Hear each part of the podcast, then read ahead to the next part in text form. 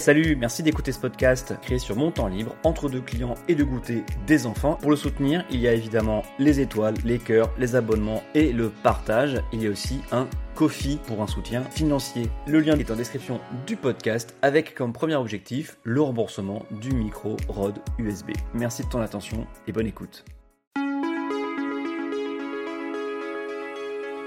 Bonjour, bonjour, c'est la rentrée, c'est le retour du podcast Adrien parle politique pour la sixième saison, car c'est ainsi qu'elle sera numérotée. C'est la reprise après l'interruption qui date du dernier épisode Game Over pour Macron, et cet épisode date quand même de hop hop hop hop de fin mars, oh punaise je suis très heureux de vous retrouver. Merci aux quelques personnes qui se sont inquiétées sur Twitter ou par messageries diverses, ça me touche. Si ça n'a pas aidé à faire sortir un épisode en mai, juin, juillet, malgré la lourde actualité, ça me motive pour reprendre alors que ça fait déjà trois ans que je tiens ce podcast, mine de rien.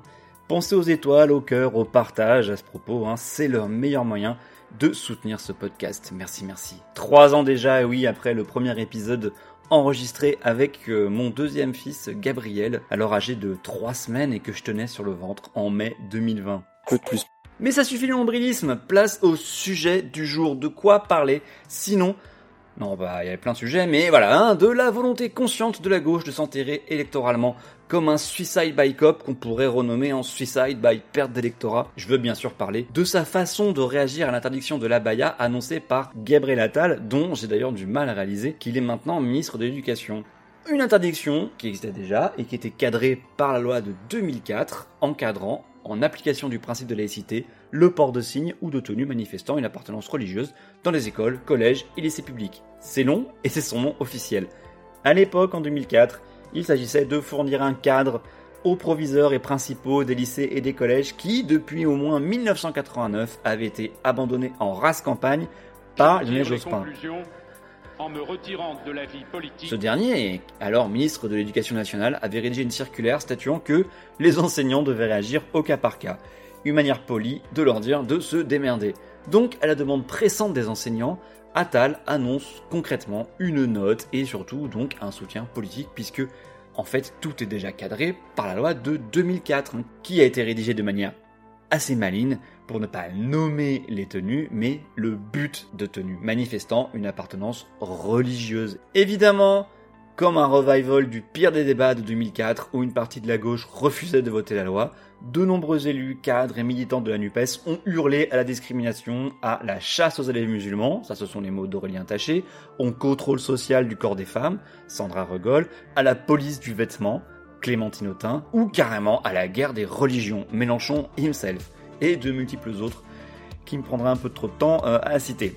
Une défense de la baya que ne renierait pas des polices de répression du vice et de promotion de la vertu, avec parfois une énorme dose de mauvaise foi, avec des blagues sur la couleur de peau ou les prénoms, en sous-entendant que l'équipe éducative d'un collège ne connaîtrait pas ses propres élèves et ne saurait pas faire la différence entre une robe longue et une abaya.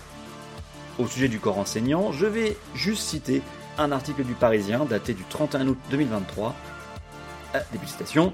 C'est exactement ce que l'on attendait et ce que l'on demandait. Salut Didier Georges, principal du collège de la Grange Aubel et membre de l'Observatoire de la laïcité du syndicat SNPDN, principal syndicat des chefs d'établissement. Le voir inscrit dans le marbre est un soulagement pour nous car personne ne l'avait fait avant, souligne-t-il. Deuxième point de satisfaction, la note précise que le dialogue avec l'élève doit constituer le premier moyen à mobiliser lors d'une infraction de l'article du Code de l'éducation qui prohibe le port de tenue religieuse. C'est ce que nous demandions depuis le début. Le ministre précise le protocole, d'abord dialogue avec l'élève, puis avec les parents, avec les équipes valeurs de la République si besoin. Alors ça c'est les équipes euh, des rectorats. Hein. Puis la sanction disciplinaire en dernier recours. Nous détaille le chef d'établissement. Un chemin important selon lui car on parle la plupart du temps de quelques cas par établissement. Donc dans la grande majorité des cas ça se réglera par le dialogue. Fin de citation. La question à laquelle seul le temps pourra répondre, c'est le suivi ou non du cadre posé par la note, étant donné la longue tradition du pas de vague par les rectorats et l'absence de soutien aux enseignants par leur propre administration. Une honte absolue, se dit en passant, mais c'est une autre histoire qui ne concerne bien sûr pas seulement le respect de la laïcité. Cette mauvaise foi de la part d'une partie de la gauche sur les rapports entre équipe éducative et élèves commet en plus l'erreur de racialiser l'islam, qui est une religion qui peut pourtant être pratiquée par toutes les couleurs de peau, euh, comme toutes les religions d'ailleurs. Est-ce vraiment sur cette colline que la gauche a choisi de mourir? Non seulement la majorité du pays mais aussi son propre électorat, soutiennent l'interdiction annoncée par le ministre. Ça me semble être une position aussi tenable que celle de l'armée russe à Kherson en novembre 2022. Je sais bien qu'on peut se grandir à aller contre l'opinion majoritaire. C'est le cas historiquement sur l'abolition de la peine de mort adoptée contre l'avis de l'opinion majoritaire en 1981. C'est aussi le cas de positions courageuses sur les alternatives à la prison ou la défense des prisonniers qui vivent dans des conditions immondes alors que tout le monde s'en conne royalement.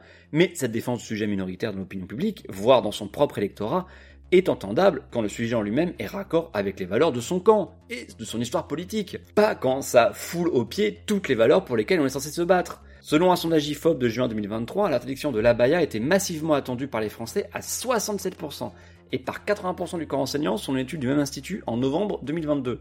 Du côté de la gauche, plus précisément de la NUPES, 60% des sympathisants ELV et LFI s'opposent au port de la baya. Ce chiffre monte à 75% des sympathisants socialistes. Je sais bien que les sondages c'est nul, bouh, que parmi les répondants certains ignoraient sans doute ce qu'était une abaya, que l'opinion publique est par essence volatile, mais là c'est massif. C'est une lutte perdue d'avance, un combat inutile qu'une fraction de la gauche a décidé de mener malgré tout, quitte à apparaître comme le bouclier d'une pratique religieuse rigoriste et rétrograde. Admettons qu'il ne faut pas interdire de tenue particulière, ni le voile, hein, si on prend la loi de 2004. Peut-on et doit-on laisser des jeunes filles, essentiellement des jeunes filles, hein, se faire les porte-paroles d'un rigorisme religieux antinomique avec tout ce que la gauche porte de valeurs d'émancipation, d'égalité, de liberté? Je suis d'accord avec celles et ceux qui disent qu'on ne réglera pas tous les problèmes avec une interdiction, qu'il faut du social, qu'il faut des moyens pour les quartiers prioritaires, qu'il faut relancer les politiques de la ville. Mais bien sûr, les problèmes ne manquent pas. Hein. Le recrutement des profs, leur salaire, l'état des bâtiments scolaires dans certaines régions, pour essayer dans le champ d'enseignement. Mais réduire l'offensive religieuse islamiste, puisqu'il faut bien la nommer, à un simple problème social serait à mon avis faire fausse route. Une fausse route typique de notre pensée séculaire, voire athée, en France. On a tellement perdu l'habitude des religions dans notre pays qu'on oublie qu'elles ont leur dynamique propre et que les intégristes parmi elles, parmi les religions, se foutent bien de la question sociale pour pousser leurs intérêts. C'est tout au plus un outil parmi d'autres. Car il n'y a pas à chercher bien loin pour y voir des références religieuses et une manifestation supplémentaire de la modest fashion, la mode modeste, pudique, qui sous-entend que s'habiller autrement serait impudique. Pour qui? Pourquoi? Et ce n'est hélas pas limité à l'islam, hein, puisqu'une rapide recherche sur TikTok ou Instagram vous proposera des exemples chrétiens ou juifs de mode pudique, et c'est à chaque fois la même chose, hein. toujours pour les femmes, avec quelques variantes toutefois pour la question des cheveux. J'entends aussi que c'est un piège de Gabriel Attal pour ne pas parler du reste, des sujets qui fâchent, etc. Fort bien dans ce cas, ne tombons pas dedans déjà en divisant la gauche ou en en parlant et parlons du reste en laissant ce sujet à sa place. Une simple directive attendue par l'éducation nationale et qui devrait sécuriser les personnels face aux plus dogmatiques des élèves et surtout de l'entourage adulte. Parce que si le sujet est si peu important, pourquoi dans ce cas se donner la peine de poser un recours au Conseil d'État? Pourquoi y consacrer des tweets, des communiqués de presse, des interviews? Cet argument du sujet pas important est souvent manié par les militants de gauche pour valoriser ensuite ses propres sujets souvent de manière caricaturale, hein. et ça a dû m'arriver aussi. Hein. Ah, tu parles de ça alors que le monde brûle sous la canicule Mais cet argument est à double tranchant, car il est souvent brandi par des militants qui, aussi, de leur côté, peuvent s'enflammer pour des sujets qui apparaîtront complètement ridicules et inutiles à d'autres militants, comme par exemple l'écriture inclusive, pour un truc qui a bien euh, retenu l'attention médiatique ces dernières années. Chacun voit midi à sa porte, n'est-ce pas? Pour revenir au fond, il y a une différence entre oppresser une religion et simplement garantir à des enfants de ne pas être embrigadés dans les pires aspects d'une idéologie en leur garantissant une respiration loin des dogmes religieux au sein des écoles publiques. Quand je vois sur la plage des femmes se baigner en burkini ou en équivalent, en robe, en abaya peut-être, pour ne pas exposer leur corps avec un maillot de bain, je ne vais pas les agresser, évidemment. Je n'ai pas non plus aller faire un cours de libération sexuelle ou de charge mentale à cette femme en tchador qui reste avec son enfant sur la plage pendant que monsieur va piquer sa tête en Bermuda. Néanmoins, ça ne veut pas dire que je me réjouis pour elle, ni que je vais défendre et soutenir le modèle de société qui est sous-tendu par ses comportements.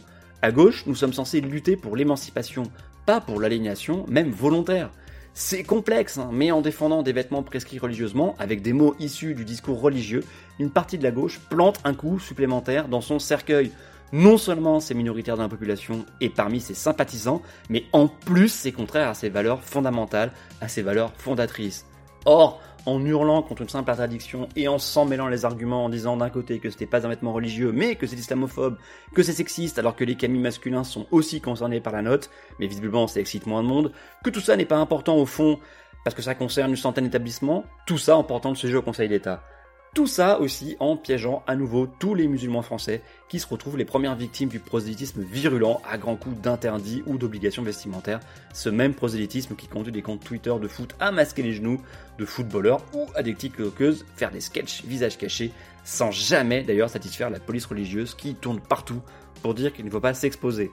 Non vraiment, hein, petite parenthèse, allez sur TikTok ou Instagram et regardez les commentaires de comptes qui font des sketchs euh, avec un contenu ouvertement religieux, c'est bourré de rappels à l'ordre sur l'exposition du corps, le fait de parler argent, prêt, etc.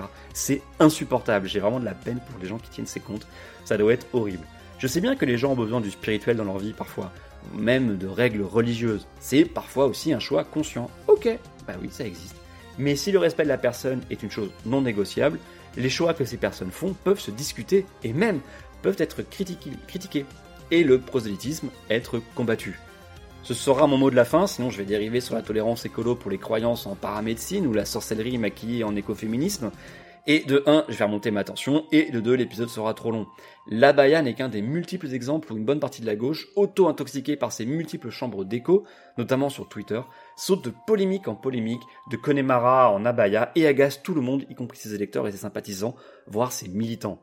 L'étiquette NUPES n'arrange rien en plus puisque toute l'alliance devient comptable des pires délires, des plus prolixes en polémique au sein de chaque parti, au détriment, à chaque fois, de tout le monde. Ah, ça va nous en faire des sujets pour cette saison. Hein. A très bientôt mes fidèles auditeurs, encore une fois, je suis très heureux de vous retrouver. Merci pour votre écoute, merci d'être allé jusqu'au bout de l'épisode. N'hésitez pas à commenter ou à venir m'engueuler ou à exprimer vos désaccords de manière cordiale sur Twitter ou Instagram. Adsom, A-D-S-A-U-M. Mes DM sont ouverts, venez vous y glisser. Au risque de me répéter, pensez aux petites étoiles et au partage, je ne vous remercierai jamais assez. Les crédits de la musique sont en description. À très bientôt au prochain épisode.